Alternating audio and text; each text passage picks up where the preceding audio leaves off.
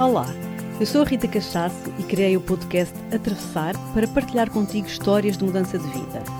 Histórias de pessoas que optaram por atravessar em direção a uma vida mais verdadeira e mais alinhada com os seus dons. Todas as semanas partilho contigo uma nova história, uma nova aventura. Espero que te inspirem tanto como me inspiraram a mim.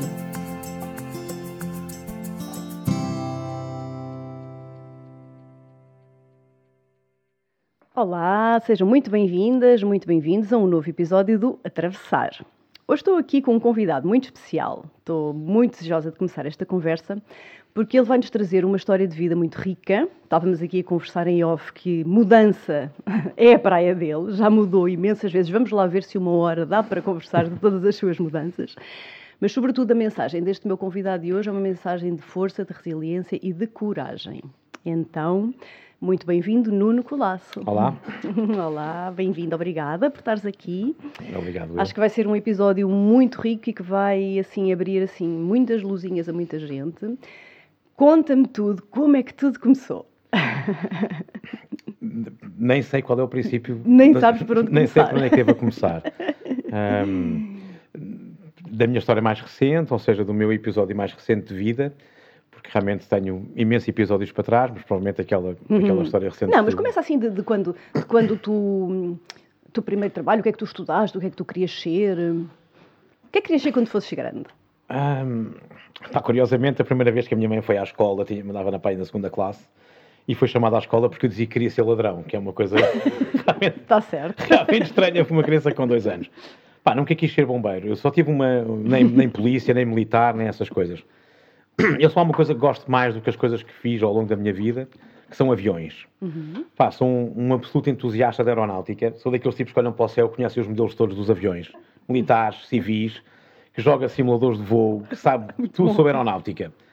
Mas que hum, descobri com pá, 12, 13 anos que era profundamente daltónico e, portanto, o meu sonho de ser piloto nunca Foi ia acontecer. E, portanto, dediquei-me a ser um entusiasta da aviação. Hum, epá, nunca quis, na verdade, a minha, a minha infância foi estranha nesse sentido. Ou seja, eu não tive um percurso igual aos outros miúdos. Hum, como estava a dizer há bocadinho, eu nasci hum, no exílio dos meus pais. O meu pai era um jovem estudante universitário de Coimbra e depois do técnico em Lisboa e músico. Hum, e, e gravou, gravava discos com o Zeca Afonso, era música, acompanhava o Zeca Afonso à guitarra e, a dada altura, eh, foi gravar o Traz Outro Amigo também a Londres. O meu pai é, é- é um dos guitarras que o acompanha. Na altura, o meu pai fazia rádio, fazia, tinha um, um programa rádio no Rádio Clube Português e, era estudante técnico. E, e foi para Londres gravar o disco à revelia da PID.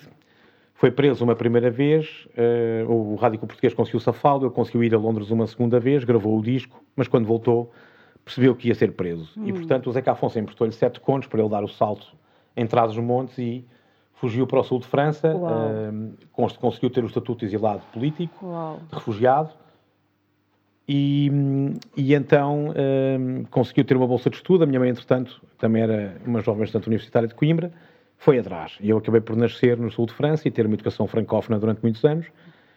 E... Já começas com uma história, com uma aventura, já Sim, começa sim, em formato mas, aventura. Mas ainda, mas ainda, ainda vai no princípio. E, pá, depois disto, pronto, isto para, ter, para teres uma ideia de como Hum. o, o, o meu percurso foi tão diferente dos outros miúdos. Entretanto, eu, os meus pais estavam, estavam em Aix-en-Provence, onde eu, onde eu nasci, no sul de França, e, e a PID con- continuou atrás do meu pai, até que a dada altura o meu pai era um jovem militante do MPLA, de origem goesa, tinha nascido em Angola, só tinha vindo para Coimbra para estudar, e, e o meu pai, como fazia parte dos quadros do MPLA da primeira geração, foi convocado para ir para a Argélia, eh, para poder, onde era professor de matemática aplicada na Faculdade de Alger, eu fui, obviamente era pequenino, mas lembro-me, a minha mãe foi atrás, era professora na Alliance Française, e, e o meu pai ao fim de semana desaparecia porque ia ter instrução de guerrilha no deserto, eh, apoiado por tipos da OLP, e esteve no exílio com muitos tipos conhecidos, muitos deles portugueses, o Manel Alegre, imensos tipos que estiveram no a Isabel do Carmo, etc., que estiveram exilados, exilados em Argel, e, e depois o meu pai eh, foi para Angola para fazer a independência contra os portugueses.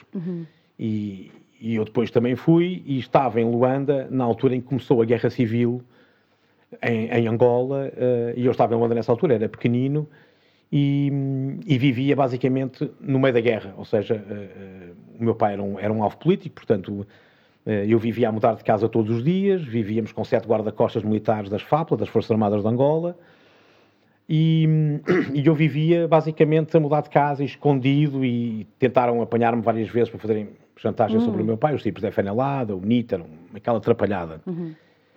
E, portanto, às tantas a minha mãe fartou-se daquela confusão toda, meteu-me num avião, eu vim para Portugal, depois a minha mãe veio, eles separaram-se, e eu, a partir daí, comecei a tentar ter uma vida um bocadinho mais normal. O meu pai ficou em Angola, onde ainda hoje vive, e a minha mãe, entretanto, conheceu, provavelmente, aquele que foi o meu, meu pai sociológico e o mais importante nesse sentido na minha vida.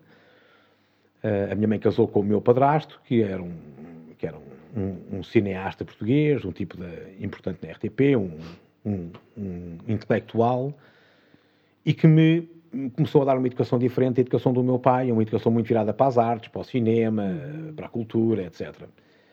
E, que foi o que acabaste depois por seguir, não foi? Acabei por seguir, e, e, mas vivia. Depois fui para o Colégio Moderno estudar, mas vivia uma, uma, tinha, um, tinha uma vida muito diferente dos meus colegas, porque enquanto os meus colegas essencialmente iam de férias para o Algarve todos os anos, aquelas vidas normais uhum. de meninos de colégio, eu também ia alguns, alguns dias para o Algarve com os meus pais, com a minha mãe e com o meu pai, mas ia de férias a Angola, num país eh, pós-revolucionário, e, portanto, onde o meu pai vivia num prédio onde o vizinho do lado era um cubano, o vizinho do lado era, do baixo era da OLP, o vizinho de cima era do KGB, e, portanto, havia vizinhos da Stasi, da secreta alemã, e, e, portanto, aquilo era muito estranho, porque eu tinha as férias no colégio e depois, de repente, tinha que viver um, aquela vida completamente dupla de um, de um, de um miúdo em, em Angola.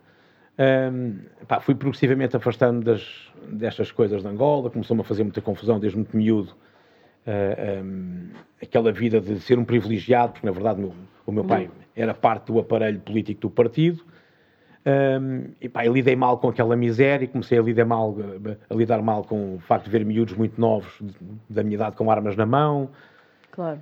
E comecei progressivamente a operar a minha primeira grande mudança de vida, que foi começar a ter um sentido muito crítico em relação ao que se passava em Angola Uh, o meu pai tinha-me dado uma educação para eu ser militar, para eu fazer parte das FAPLA, para eu ir lutar contra a UNITA, coisas que a minha mãe, obviamente, és louca, quer dizer, não vais fazer nada disso ao miúdo.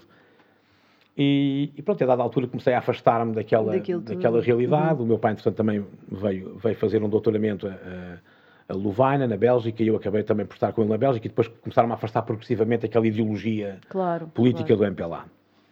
Comecei desde muito novo a trabalhar em cinema. Uhum. Um, ehm, muito por força do meu padrasto, não é? Exato.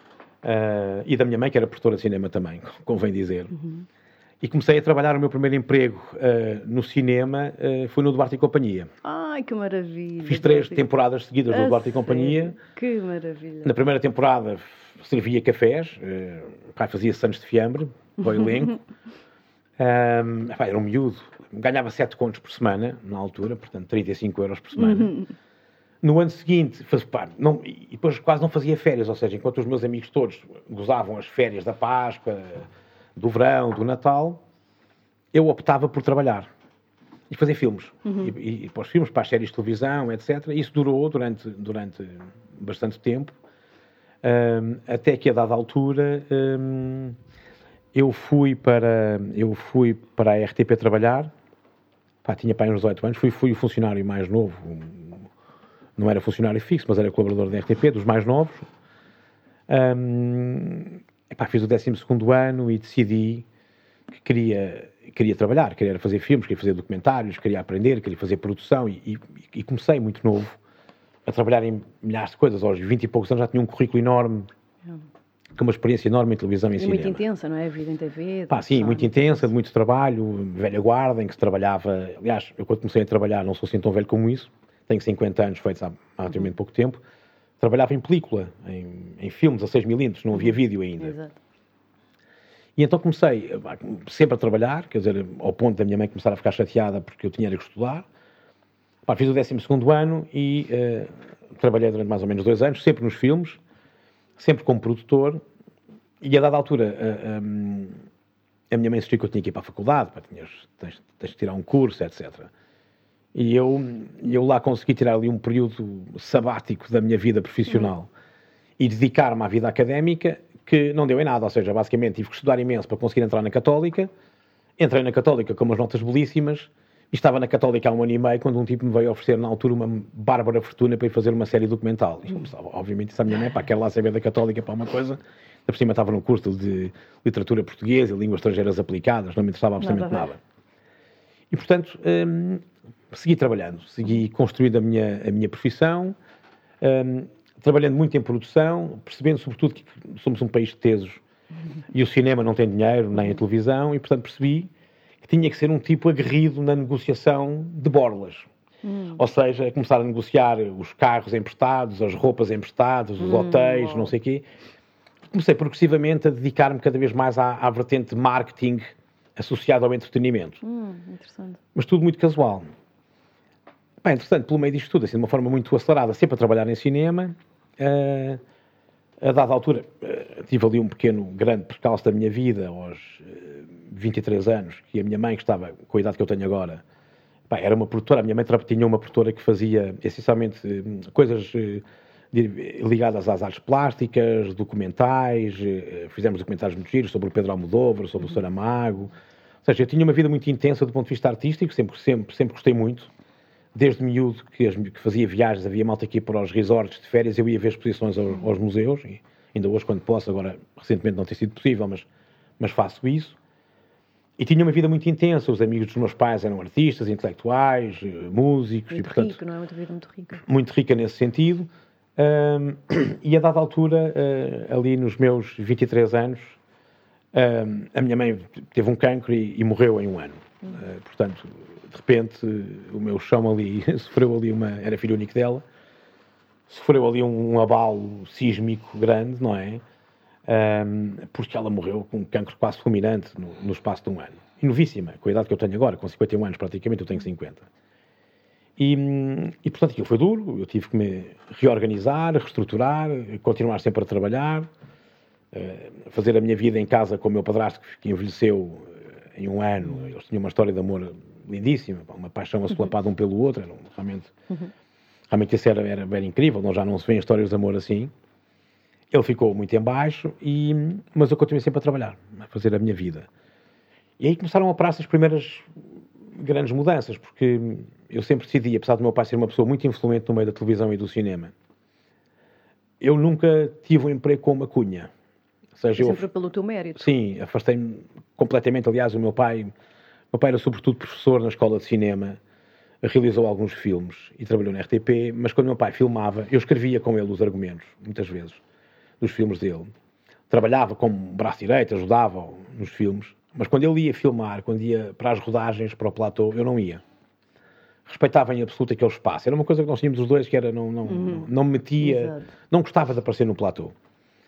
E, e a verdade é que eh, fui construindo um, um, percurso diferente do dele. Cometi para ele a primeira grande traição, que foi começar a apostar muito mais em televisão do que em cinema. Uhum. A interessar-me pelos diretos, pela televisão mais imediata. E, e, tinha um currículo já muito grande, aos 27, 28 anos. Fui pai, entretanto, aos 28 anos, eh, mais novo do que a maior parte dos meus, dos meus amigos. E aos 29 anos eh, tive o meu primeiro grande desafio exigente profissional que fui para diretor de programas da Miragem, que era uma produtora do Porto, que produzia todos os programas infantis da TVI. O Batatuna, Rita uhum. Catito, o Mix Max. Portanto, eu, de repente, com 29 anos, esfiava 70 pessoas e era responsável por 6 horas de Uau. diretos de emissão por dia na TVI. E, portanto, por todo o programa, desde pagar às pessoas, gerir os alinhamentos, os conteúdos, os convidados, os patrocinadores, a grelha, tudo aquilo. Bem preenchida a tua vida, não é? Uma vida bem, bem preenchida e, e, e mais uma vez abalada por um, uma questão de saúde. O meu, filho, o meu filho mais velho teve uma coisa muito esquisita que se chama Síndrome de Kawasaki, que é uma coisa que não lembra a ninguém. Pá, teve muito mal no hospital, em coma, e eu nunca deixei de trabalhar. Uhum. Ou seja, consegui sempre, mesmo em períodos muito adversos da minha vida, continuei sempre a trabalhar. Um, Como é que se dá assim essa saída da, da TV, desse meio? Como é que... Epá, porque olha, porque para já comecei a fartar uhum. uh, das pessoas, acho que a televisão hoje em dia é um nojo. Uhum. literal. Acho que as pessoas que estão à frente das estações de televisão não percebem nada de televisão. Acho que o Diana Oliveira não percebe nada de televisão, a Cristina Ferreira, muito menos. São pessoas que não têm nenhuma, não sabem o que é fazer uma grelha de televisão. De, de televisão. Eu, eu, eu cresci nesse meio. O meu pai foi diretor de programas da RTP. E eu via o que era fazer grelhas de televisão. E fazer uma grelha de televisão hoje em dia é ir às, ir às feiras internacionais, ir a Cannes, ir ao MIPCOM e comprar conteúdos um enlatados. Uhum. Comprar formatos. Uhum. Não é? E é lixo. E depois. E formatos, que... deixa-me fazer aqui o, meu parênteses pessoal, bastante desinteressantes. Formatos? Onde, onde realmente. E estava a ser simpática, não é? Estou a ser simpática, exato. Eu acho que o problema da televisão hoje em dia, o meu pai era um tipo muito crítico em relação à televisão. E eu, eu acredito que eu sou um crente do Serviço Público de Televisão. Embora seja uma ilusão, mas sou um crente. Uhum. Trabalhei na RTP, tenho muitos amigos lá, a minha mãe também lá trabalhou, eu tenho uma relação com a RTP forte. Uh, acho que a RTP não faz Serviço Público de Televisão. Devia fazer mais, obviamente. Acho que a SIC e a TVI, apesar de tudo, são televisões que têm licenças de operadores generalistas e que têm alguma responsabilidade naquilo que deveria ser o serviço público. E basicamente a história das televisões é o embrutecimento do nosso povo. Exatamente. Não é? Nós claro. vivemos num, num, num, país de pessoas grunhas, eu concordo sem, sem 100% pá, cultura geral Aliás, nenhuma. Eu acho que, que, responsabilidade social, pelo que se diz, até nós que estamos aqui com o microfone temos. Quanto temos mais, algumas, quanto claro. mais, claro. Uh, não é? Portanto, Sim, ainda bem que traz eu, esse tema e eu concordo 100% contigo e, e tenho mesmo muita pena porque, sobretudo agora, estamos numa fase em que era preciso informar e levar e eu não vejo nada disso. Nada, isso é, é muito. Eu, muito eu quando triste. vejo, não tenho nada contra o Daniel Oliveira, nada, pessoalmente nem o conheço. Acho que, acho que de televisão não percebe absolutamente nada. Uhum. Seja aquilo, é um tipo que não percebo e, aliás, eu, eu não tenho grande dificuldade em dizer. Há um tipo, eu só conheci no meu percurso dois tipos um, indiretamente, que o meu pai conhecia bem, que tinha feeling para a televisão, que era o José Eduardo Muniz, e outro tipo, que era que ainda está na TVI, pá, que é o tipo que eu conheci até hoje, que acho que subiu como contínuo da RTP. Conheci, aliás, o meu pai desses tempos. É um tipo que eu respeito muitíssimo, não, não estou com ele há muitos anos. Que se chama Luís Cunha Velho. Uhum. E que é um senhor que respira televisão. Uhum. Aqueles tipos como a gente via nos filmes antigamente, que se sentem as grelhas de televisão, uhum. que se fazem os, os line-ups de todos os programas, quando é que isto entra, quando é que isto sai, e, e, e, basicamente hoje em dia vejo, não vejo televisão portuguesa, não vejo, não tenho qualquer tipo de interesse claro. em televisão.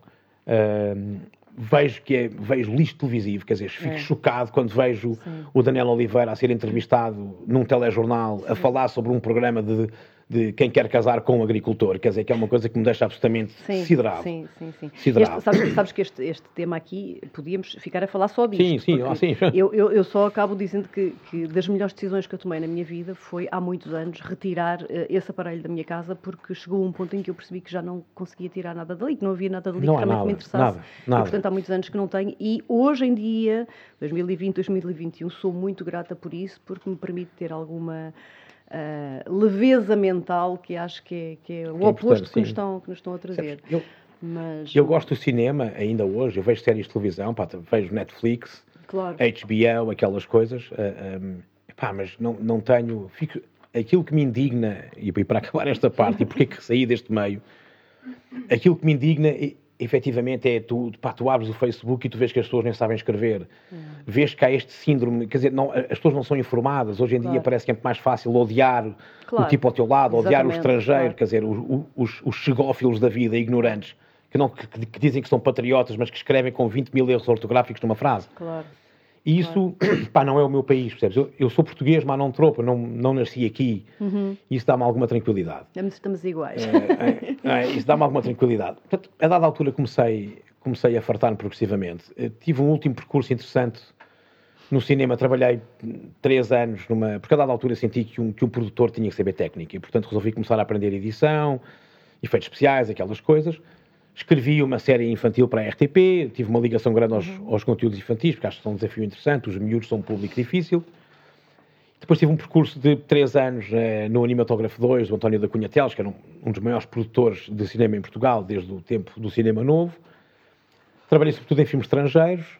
Um, e depois tive um convite interessante da Mandrake, que era uma produtora grande de, de espetáculos em Portugal, onde me tornei diretor de marketing uh, e aí comecei a assumir muito mais essa primeira mudança. Sim, já é uma, uma profissão um pouco diferente. É, mais ou já menos, porque nos meus últimos anos de cinema eu já negociava patrocínios de muito dinheiro, claro. product placement, soft sponsoring, aquelas coisas todas. Portanto, já era uma coisa que me era. e tinha muitos contactos. Uhum.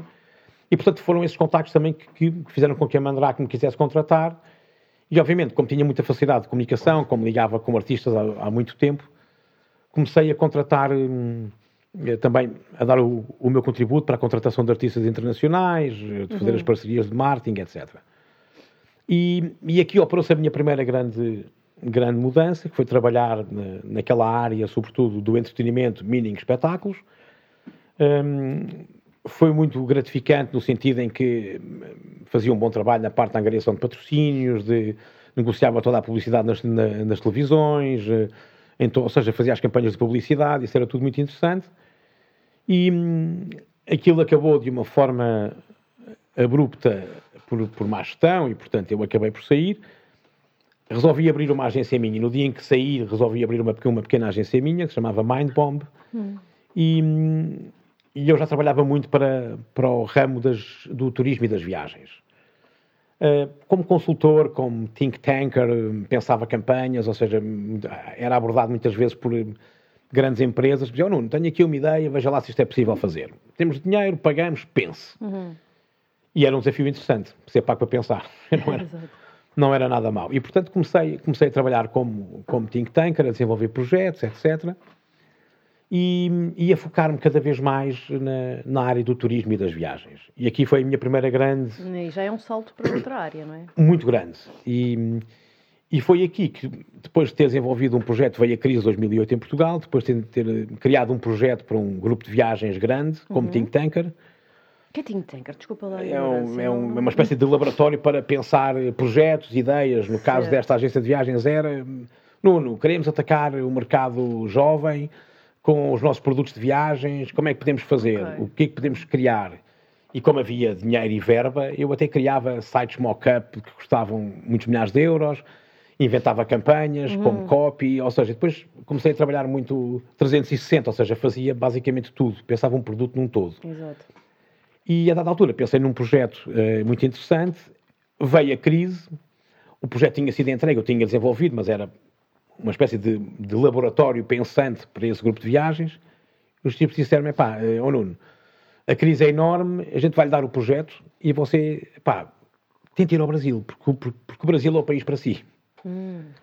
Eu peguei no Ricardo, no, uhum. no meu designer de há muitos anos e amigo, criámos um dossiê fantástico, escrevi todo o projeto, consegui marcar uma reunião com o CEO de uma multinacional da área tecnológica das viagens, comprei um bilhete de avião e fui para São Paulo. Uau! Tu também és assim despachado, Fui. não é? Não és, não és muito de ficar a pensar. Tinha ido a São Paulo uma vez, uhum. não conhecia ninguém, arranjaram uma reunião com aquele tipo, uh, sentei-me à frente dele, uma multinacional líder mundial na tecnologia de, das viagens, Sentei-me à frente dele e disse: Olha, eu tenho este projeto, gostava de fazer isto. Uh, epá, a ideia é fantástica, fico cá mais dois dias, amanhã vou fazer vir aqui os 10 ou 15 mais importantes CEOs das agências de viagens do Brasil e você apresenta-lhes o projeto. Bom, e foi isso que eu fiz. Só que, entretanto, ah, um, eu voltei para Lisboa, depois, passado pouco tempo, voltei lá outra vez e essa empresa propôs-me uma coisa que foi: ok, eu posso ajudar o Nuna um, a montar o seu projeto aqui, mas você vai ter que aprender tudo sobre tecnologia de viagens. Sabe alguma coisa? Não sabia nada. E aprendi tudo em seis meses. Mas tu nessa fase, portanto, tu estavas mesmo a fazer já uma mudança radical. não tem nada a ver, não é? Nada, Mudaste nada. uma área. Sim, comecei, sim, e, radical. E tu tens, parece-me que tens uma, uma personalidade bastante, bora lá, não é? Sim. De, corajosa, não é? Sim, mas também gosto de sentir o chão que piso, ou seja, não, não me atiro para nada que não saiba fazer. Uhum. E ali era complicadíssimo, porque era tecnologia de reserva de bilhetes de avião, de hotéis, bilhética, não sei o quê. Bom, eu dois anos depois estava a fazer uns sites mais complexos do Brasil, com reservas de bilhetes de avião, etc. Mas... Portanto, e aprofundaste isso, não é? Dedicaste muito, a isso, muito, estudaste. Muito, muito. Ao ponto de... E, sobretudo, penso eu, acreditaste naquilo, Sim, no, no, projeto, não é? Muito. Acreditavas no projeto. E, e também porque me deram dinheiro para o fazer, ou seja, às tantas arranjei um sócio português, Vende, criámos uma sociedade os dois, ele fez, um, ele fez um investimento, o suficiente para chegar ao Brasil e começar a conseguir a, eh, a, a captar investimento no Brasil. Às tantas, percebi que tinha que criar uma empresa no Brasil, percebi que tinha que ter RNE para poder viver no Brasil, tinha que ter contas bancárias no Brasil, pagar impostos no Brasil e passar a viver em São Paulo. Hum, a verdade é que essa multinacional, às tantas, queria que eu também começasse a criar uma espécie de linhas brancas do produto deles para os ajudar a vender a tecnologia deles às agências de viagens. É? nós, temos, nós temos que pensar no Brasil como um país enorme, atrasadíssimo no turismo, quer dizer, é um, são um atraso de vida brutal. O, o, Brasil recebe 7 milhões de turistas por ano em todo o país e Lisboa recebe 15, 20, agora não recebe nada, mas. Pois, ou seja, o Brasil não tem, não tem infraestrutura turística é verdade, nenhuma. É e qualquer pequena agência de viagens no Brasil fatura bilhões. Não é? Ou seja, na altura havia cerca de 8 mil agências de viagens no Brasil. Eu ia ter reuniões, às vezes saía de manhã de São Paulo, metia-me no avião, ia para Porto Alegre, sentar-me com um grupo de empresários de viagens e os tipos tinham, quase não sabiam falar português, não é? Usavam chapéu de boiadeiro, e, mas tinham, literalmente, e eram tipos com muito valor, e tinham, de repente, uma faturação de um bilhão de reais por ano a vender viagens, porque o Brasil é um país que as pessoas normalmente não compreendem, não é? Claro, não é fácil. O que é, o que é a dimensão do Brasil e o que é o mercado do Brasil. E, portanto, fiz um shift total à minha vida nessa altura.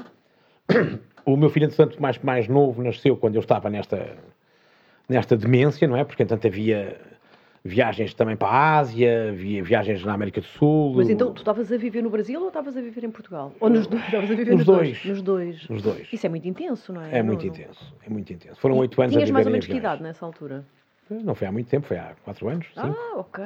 Durou oito, começou mais ou menos em 2011 e até 2017, 18. É, muito. E foi, foi violentíssimo. Uhum. Ou seja, muito trabalho, eh, muito intenso. Montar uma empresa no Brasil é violentíssimo, a corrupção no Brasil é violentíssima, uhum. a extorsão que fazem aos portugueses é violentíssima. Não, tenho, não tenho nenhum pudor é. em dizer que sofri horrores com a xenofobia dos brasileiros. Uau. São Uau. super xenófobos tratam mal os imigrantes, tratam. e depois as pessoas dizem, ah, mas está a ser racista. Não, eu, eu, eu, morei lá, vivi lá. Foi a tua experiência? Foi a minha experiência. Exploravam os haitianos que tinham sido, que tinham ido para, para o Brasil depois do, do sismo no Haiti, eram tratados como, como escravos. Aliás, o, o Brasil é um país muito curioso. Uh, tem coisas fantásticas e às vezes o que irrita no Brasil é o potencial que tem. É verdade, é verdade. E a má gestão que, que tem. Que é tão claro, não é um potencial tão claro. É, está ali, é isso, não é que está ali e isso choca. Eu acho que o Brasil tem duas coisas que me fazem muita confusão e que me fizeram também começar a perder. Eu nunca tive um grande encanto pela América Latina, devo dizer-te. O único país que amei, o único sítio que amei na América Latina foi de facto Buenos Aires, onde morava amanhã. É verdade, é outra, é. é outra coisa. nem percebi... Parece que nem faz bem parte da América Não faz, Latina, não, não faz. Eu também, não é? também conheço e também adoro. e, e percebes quando, é, percebes quando lá vais porque, é que, eles, porque, porque que os brasileiros os odeiam. Sim, sim. mas de resto, o, não há nada. No, adoro o Rio de Janeiro, acho que é uma cidade absolutamente inacreditável. mas o que senti, sobretudo, uh, em São Paulo, naquela selva brutal. Uhum é que percebi que os, que os, brasileiros têm duas características que são, que são estranhas. A primeira é que é um país que tanto critica, tanto nos critica pela colonização, por termos roubado o ouro do Brasil, e há sempre aquele discurso que já cansa, eles já são independentes há mais de 200 anos. Já, já incomoda um bocadinho essa conversa. Eu fui, sofri extorsão desde a polícia aos bombeiros, ou tipo para passar o meu visto em, em Brasília, que, que, que, que sugeri que eu tinha que o corromper para me dar o visto dele. Isto foi, acho claro, não tenho, não tenho nenhum pudor, aconteceu claro, e isto claro, acontece claro. com imensos não, é, portugueses. é complicado, é verdade. Imensos. Eu sei, eu sei. Mas o que me custou mais no Brasil foi o facto de perceber que duas coisas. A primeira é que eles somos tão criticados pela colonização, mas fazia muita confusão perceber que eles são os primeiros a estratificar muito claramente a sua sociedade. As babás usam batas brancas, não é? Eles têm os passeadores de cães. Ou seja, a, a, a, a sociedade brasileira tens a faxineira, a cozinheira, a diarista, aquilo é a antiga, quer dizer, nós cá não temos nada disso. E eles fazem questão de estratificar absolutamente a sua uhum, sociedade. Uhum, uhum. Não, não é por acaso que a bandidagem que existe no Brasil e a criminalidade é, obviamente, produto da guetização de uma parte da população. Vamos pô-los ali, Sim. eles ali não chateiam, matem-se uns aos outros. E depois, para além disso, desta, desta, desta estratificação social, provoca aquilo que me incomoda muito no Brasil, mas que é a realidade. Eu estava lá quando começaram a acontecer os tumultos dos três centavos do autocarro que andavam-se a matar todos na cidade, eu vivi isso intensamente. Depois as manifestações do impeachment, aquelas coisas uhum. todas. e percebi que o Brasil agora está da única forma que sabe estar, que é dividido. Hum. É um país que nasceu para estar dividido, hum. não é? Os, os bolsominions de um lado, os mortadelas do outro, hum. não é? E, e, eu, e eu estou assim, quer dizer, é. e, e, não vejo, sinceramente. E foi isso que me fez também largar o Brasil. Também foi isso. É. É, eu percebo o que tu dizes, é, compreendo perfeitamente, porque vivi lá durante um ano, e o Brasil é o país do meu coração, porque eh, se calhar até há muita gente que, que está a ouvir agora que nem sabe, mas é o meu local de nascimento. Eu nasci lá, então tenho assim uma ligação muito, muito especial e, e às vezes parte mesmo o coração. Então, é mesmo, é isso. Parte mesmo é o coração, algumas coisas é que vou acompanhando, não é? Mas, mas enfim, então tudo isso junto e a intensidade das viagens Sim. daqui para ali, começaste a pensar em sair ou foi uma coisa mais radical? Mais ou menos, ou seja, depois, às tantas, eh, o meu filho mais novo, o Frederico, tem agora sete anos, nasceu neste período. Aliás, eu estava lá, vim cá para uhum. ele nascer, voltei para o Brasil, foi um período muito intenso. E a dada altura comecei a ficar hum, muito cansado e 2016 é uma data que marca uma viragem, que é o ano da eleição do Bolsonaro. Uhum. E eu decidi que, obviamente, uh, não queria ter nada a ver com um país que tem um, um criminoso, um idiota, um badameco, que é literalmente o nome de um, de um fascista, de um racista, de um xenófobo, de um intolerante. E essas coisas não fazem parte do meu, da minha, minha forma de estar e de ser.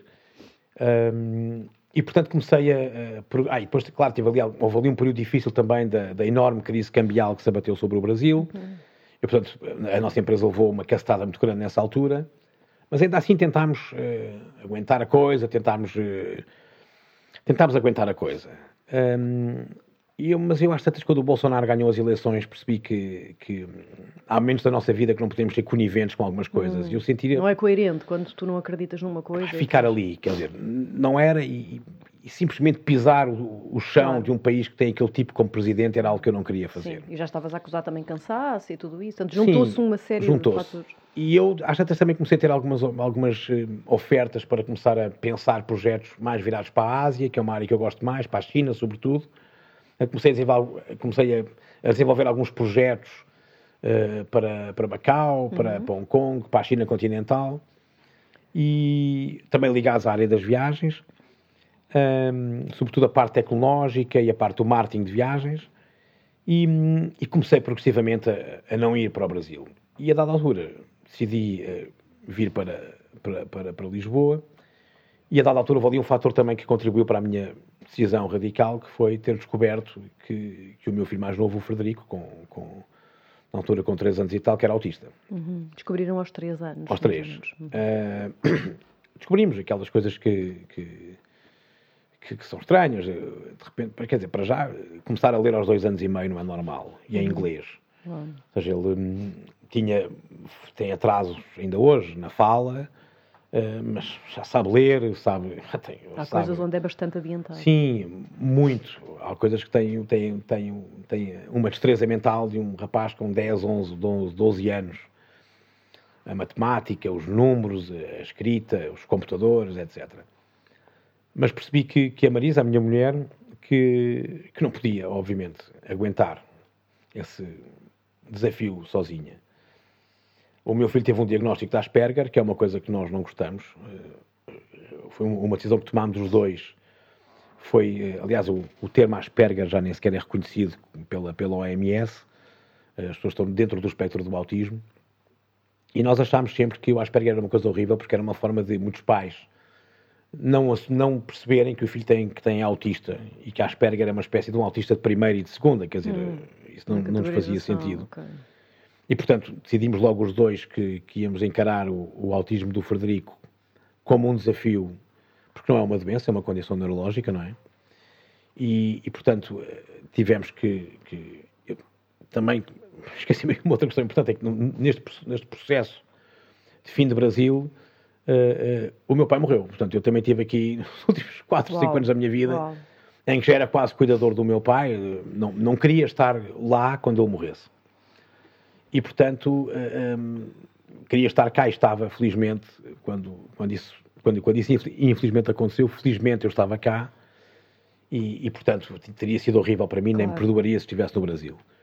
Um, ehm, logo a seguir, quando estava recuperado deste processo da morte do meu pai, soubemos a notícia do Frederico e, e pá, isso foi, foi muito duro, porque, não é, como, como, como pais é, é obviamente difícil, não é? Eu tenho um filho já muito mais velho, com 22 anos, mas o mais pequeno é sempre o mais pequeno, não é? Uh, a minha mulher é muito mais nova do que eu, tem menos 11 anos do que eu. Ela, ela, portanto, tinha sido madrasta do meu filho mais velho quando tinha 24 anos. E de repente, mãe uh, aos, aos 30 e poucos, e de repente ter um filho, ter um filho autista, quer dizer, foi um, foi um desafio muito grande.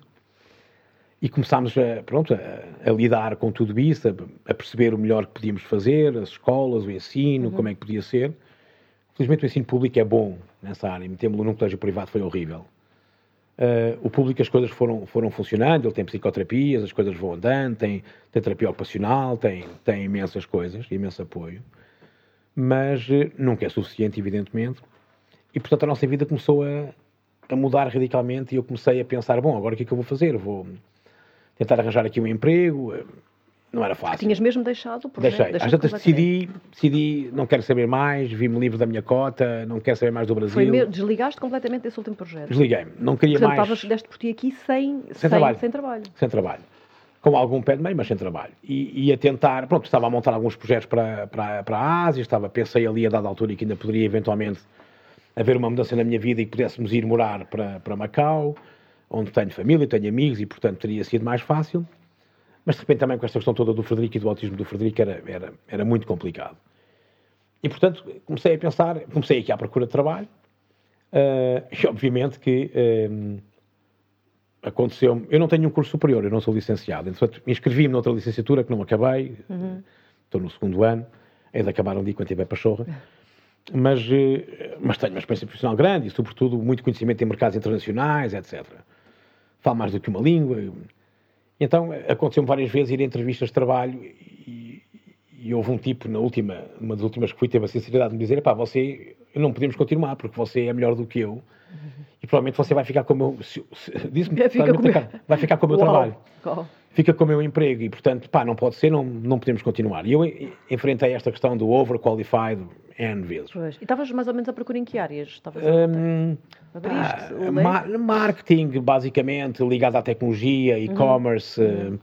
esse tipo de coisas. Uhum. Mas eh, eu sou marketeer, quer dizer, até que às tantas me apareceu uma oferta interessante de trabalho no marketing na área da robótica internacional, numa empresa internacional, na área da robótica.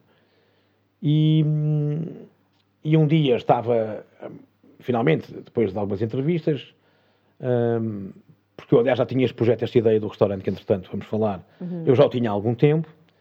Um, e às tantas, um, um, dia estava em casa com, com a Marisa, ela andava com umas dores numa perna.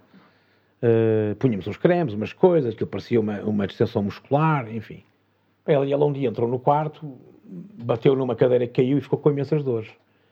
Pá, levei ao Hospital de Santa Maria e um, raio-x, vamos fazer um TAC. Epá, e friamente, assim que nos chamam, que o ortopedista nos chama para fazer o TAC, dizem, olha, está a ver aqui no TAC estas imagens pretas, o senhor tem um cancro nos ossos. Ai, assim, pá, de chofre.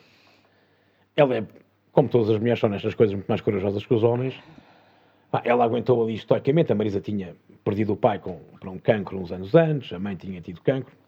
As coisas são genéticas, mas por acaso no caso dela não são, que ela fez os testes de genética e foi azar. Hum, hum. Epá, então entramos ali num, numa espécie de uma loucura total, não é? Com isto. Uh, ela deixou de andar, ou seja, saiu numa cadeira de rodas.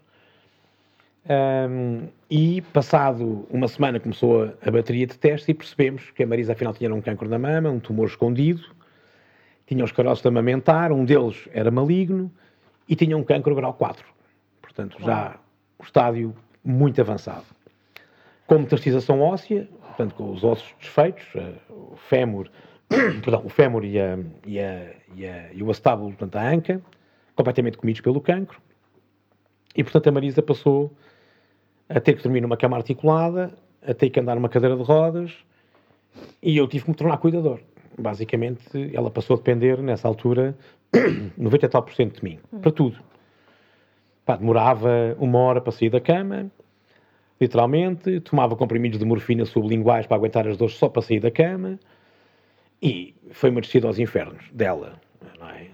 Às tantas, eh, eu tentei tomar conta do Frederico, não é? Porque tinha que tomar conta dele, levar lá à escola, fazer tudo sozinho, não é? ela não conseguia mesmo fazer nada. Um, e, e, e, sofria fisicamente. E aquilo era de tal forma que às tantas eu tive que pôr, ela, estava, ela dormia no quarto do Frederico e eu dormia na minha cama com o Frederico, porque ela, ela não podia dormir comigo com medo que se eu me virasse, lhe desse um toque na perna, Nossa. as dores eram, eram, eram brutais. Só que às tantas era terrível porque ela acordava com dores à meia da noite e o Frederico acordava a chorar e eu tinha que decidir qual é que socorria primeiro, que não é. Hum. pá, não é fácil, não é? Claro. E então tomei a decisão de, o nosso quarto era grande, de meter toda a gente a dormir no mesmo quarto. E portanto eu dormi na cama com o Frederico, ela dormia numa cama articulada, que então tivemos que comprar, porque eu não conseguia dormir numa cama normal. E iniciou-se ali um processo. Mais uma mudança na tua vida. Radical, sim. Mais uma mudança. Alucinante, não é? Pronto, depois lá descobri também que, que, que, que comecei a conviver com, com a realidade outra vez do cancro, não é? Na minha, na, na minha família, na, e de repente a ter que ajudar, a obviamente, a minha mulher, não é? Decidi que, obviamente, ia ajudar, fosse o que fosse. Percebi quando fui a, a, a Santa Maria, aliás, na primeira consulta que agacei-me, eh, na primeira consulta com um oncologista, pá, não, não me aguentei. Tive que sair da consulta. E o oncologista disse: pá, um, um puto novo, pá, hum. oh, não, o que você devia fazer era tentar era inscrever-se nas consultas de apoio familiar, de psicologia. Claro, super importante. Que eu fiz logo. E que me salvou a vida ali a dada altura. Hum. Isso é muito então, importante, isso que trazes, não é? Sim, essa, essas... essa ideia de nós temos há alturas da vida em que temos mesmo que pedir ajuda e temos mesmo que aceitar que precisamos de ajuda de alguém, sim. de uma mão, não é? Que não, o que fosse. Claro, e, claro foi, e foi ali uma, uma boia de salvação. Uh, desculpa, às tantas, aquilo começou a ser um processo muito exaustivo, a Marisa tinha muitas dores, já não quiseram operá-la, e ela começou a fazer radioterapia para poder conter as dores, ou seja, a radioterapia paliativa, basicamente, ou seja, para controlar o sofrimento. E, e, epá, eu confesso, eu nunca lhe disse isto, ela, mas ela sabe, não é? Que epá, eu pensei que aquilo fosse péssimo e que fosse durar pouco tempo, que claro. um cancro grau 4 é, é o pior, é, é o mais claro. avançado que há, não é? O ortopedista oncológico dizia que ela nunca mais ia voltar a andar, que tinha os ossos tão destruídos que, que não era possível, que não era possível operar sequer que eventualmente podiam pensar numa reconstrução óssea total da, da anca e do fémur, mas que ela não queria dispensar muletas para andar e que estava tão doente que, que não ia aguentar a cirurgia, não é? E, e, e então, o que é que aconteceu? O que é que aconteceu em relação a esse assunto? Pá, em relação a este assunto da doença dela, já lá vão dois anos de tratamento e pronto, e ela basicamente hum, pá, começou a fazer um, um, tratamento experimental, começou a ser seguida pelo uhum. Centro de Investigação Clínica um, epá, e milagrosamente o cancro dos ossos, uh, os, o, as metástases ósseas desapareceram, ela voltou a andar. Isso, isso é um tema um, que, eu, que eu me interessa muito, não é? essas, essas remissões. Essas... Epá, ainda não está em remissão, quer dizer, no osso sim, o osso desapareceu tudo, o médico só não disse que era um milagre porque era um cientista e não podia dizer. Mas é um milagre. Uh, e... A mama persiste, ou seja, agora tem metástases no fígado, mas uh, acabou uma parte dos tratamentos, depois pôs um catéter, começou a, teve Covid, no meio disto tudo teve Covid em janeiro, uh, pôs um catéter, fez quimioterapia injetável, não se deu uhum. bem, teve que fazer transfusões de sangue, foi-se muito abaixo, mas agora uh, está a fazer quimioterapia em casa e aparentemente as coisas estão... Estão estabilizadas e estabilizadas. no bom caminho. Que bom, que bom. E como é que aparece no meio disso tudo esse teu novo e mais recente, a tua mais recente mudança? Olha, eu, eu estava, eu sempre quis... Que é um restaurante, é deixa-me aqui adiantar. Sim, eu, eu sempre gostei de cozinhar, não é? Uh, durante o confinamento passado, eu já tinha esta ideia do restaurante há algum tempo, pensei na altura pegar no que tinha ganho e abrir o, o negócio. Queria fazê-lo no mercado São Domingos de Benfica, que é um mercado ali na minha rua, uhum. um mercado municipal, numa, numa loja que eu queria que fosse aquela, ou seja, andei dois anos a pensar naquela loja, mas às vezes fiquei sem dinheiro, era impossível abrir o negócio. Uhum. Durante o confinamento passado, estive muito tempo em casa, comecei a cozinhar cada vez mais, a desenvolver as receitas e sim fazer bolos. Também tenho um Instagram de pastelaria. Ah, sim. É, assim, é maravilha. Depois te mostro, faço. Epá, comecei a fazer bolos cada vez mais difíceis, mais difíceis, mais difíceis e às tantas. Que maravilha. E às tantas. Uh, daquelas maluquices. E, e pensei no projeto do, do arroz tailandês, simplesmente porque queria fazer uma comida que fosse boa, relativamente barata, saudável, uhum. e não há ninguém. Hum. Não há nenhum negócio, não há ninguém a fazer isto. Há os pokeballs, há o sushi em cada esquina, mas isto não há. E, portanto, resilientemente, que tentei desenvolver todo o projeto, mas não tinha, já não tinha meios, não tinha dinheiro, que era não tinha impossível. dinheiro, ok? Daquele dinheiro que tinha vindo do Brasil já. Claro, tudo, e já as tinha. economias, tudo, era impossível. Dois anos e tal sem trabalhar, entrando num ano e tal, quase dois, a tomar conta da Marisa, do Frederico, era impossível. Até que a Marisa, que eh, muito mais assertiva do que eu, me disse: epá, tu não podes desistir, tens que montar o teu projeto. E então convenceu-me a, montar uma campanha de crowdfunding. Na Go Get Funding, numa, numa plataforma internacional. E hum, eu montei a campanha e hum, lancei a campanha o- fazendo uma coisa que nunca tinha feito, que era dar a cara. Nunca dei a cara por nada, sempre fui muito reservado. Tive duas regras fundamentais. A primeira, preservar sempre a identidade da Marisa e do Frederico, nunca dar a cara, nunca mostrar a cara dela e a cara dele.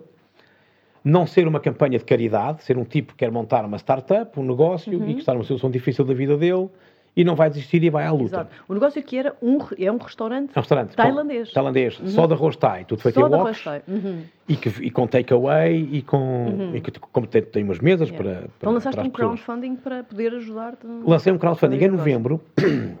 O Manel Luís Goxa eh, soube da minha história, convidou-me para ao programa dele e eu fui. Uau. Ahm, a Tânia Ribas de Oliveira também, também foi à RTP. E mais depois teriam seguido, mas em dois meses angariei todo o dinheiro. Uau. Dois, três meses. Ahm, as coisas estavam já a andar bem, quando inclusivamente me apareceu uma doadora, que eu sei quem é, mas que pede para preservar o, o anonimato, que me deu 15 mil euros assim num dia. Quer dizer, houve uma alma caridosa É que, incrível. que já eu estava a mais de metade do valor, portanto ultrapassei até o valor que me tinha proposto o meu crowdfunding Uau. e, e consegui reunir eh, todo o dinheiro. Eh, em janeiro eu tive uma infecção respiratória, quase pneumonia, mas não tive Covid. Mas a Marisa, o Frederico e a minha sogra tiveram, ficaram todos em casa da minha sogra eh, em isolamento. Eu tive que fazer isolamento em casa sozinho durante 20 e tal dias, mas aproveitei esses 20 e tal dias para, online, criar a empresa, arranjar um contabilista, fazer tudo.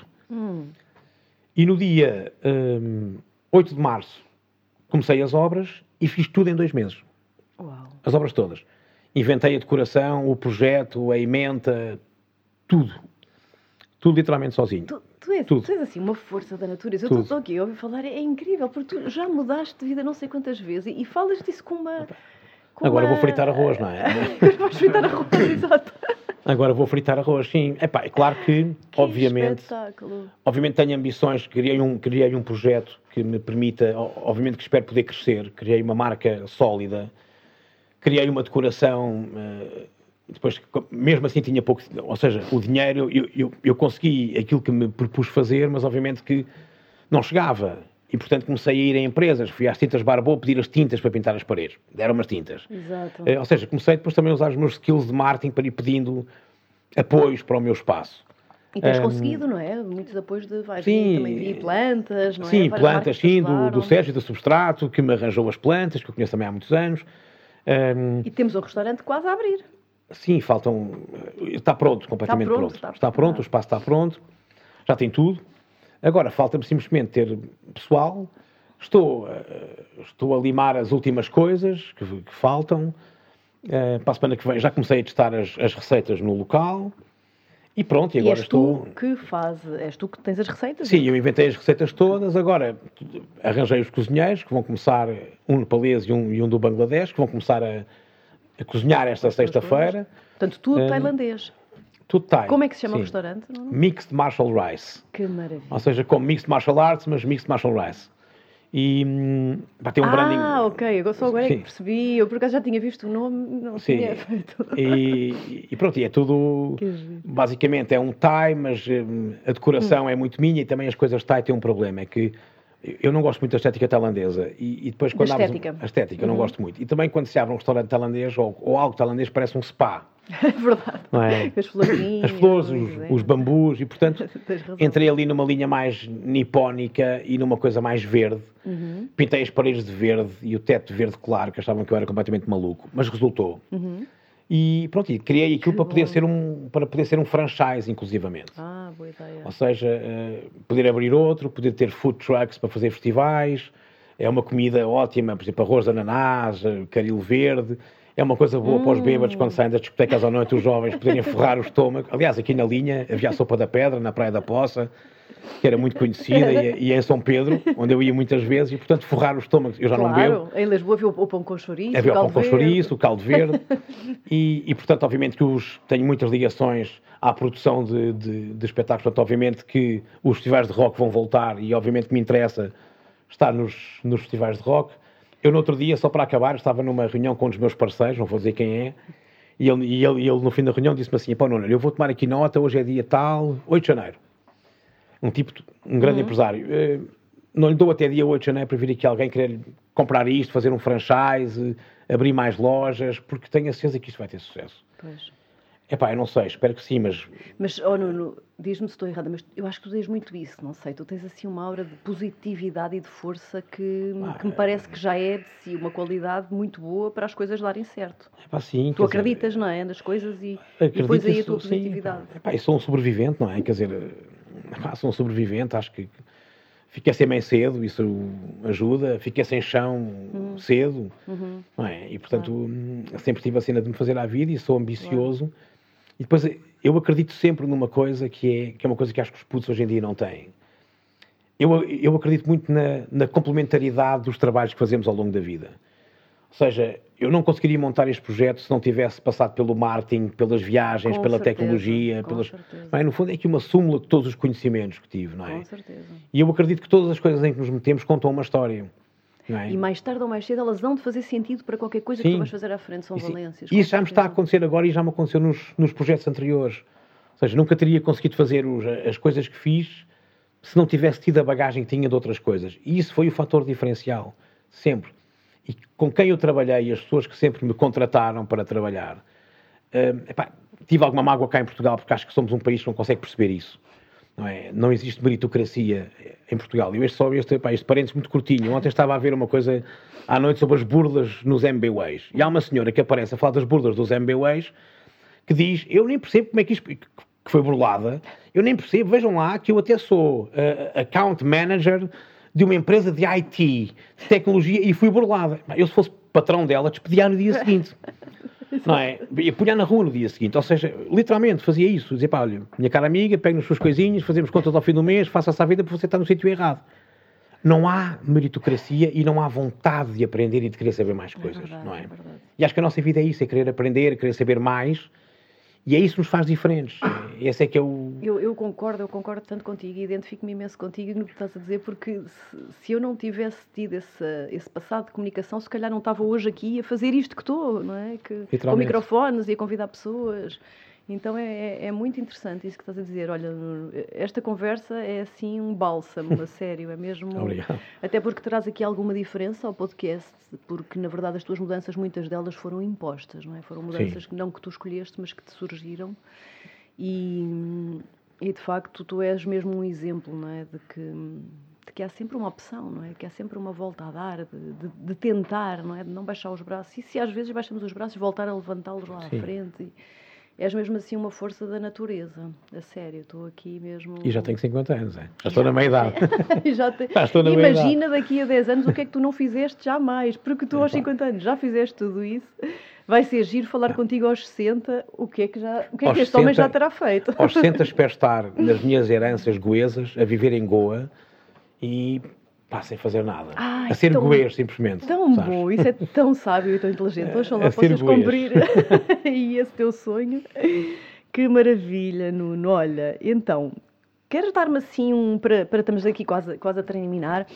E, e gosto assim de terminar sempre deste, desta forma. Se alguém que nos está a ouvir tem situações parecidas com aquelas que tu estás a viver, sabes, ou, ou a mudança está a empurrar, ou a mudança está a fazer baixar os braços ou o que quer que seja e, e essas pessoas precisem sim de algum conselho ou de algum, de algum alento, o que, é que, o que é que tu dirias? Tens uma palavra, uma frase, o que é que quem quer mudar, quem precisa, quem whatever?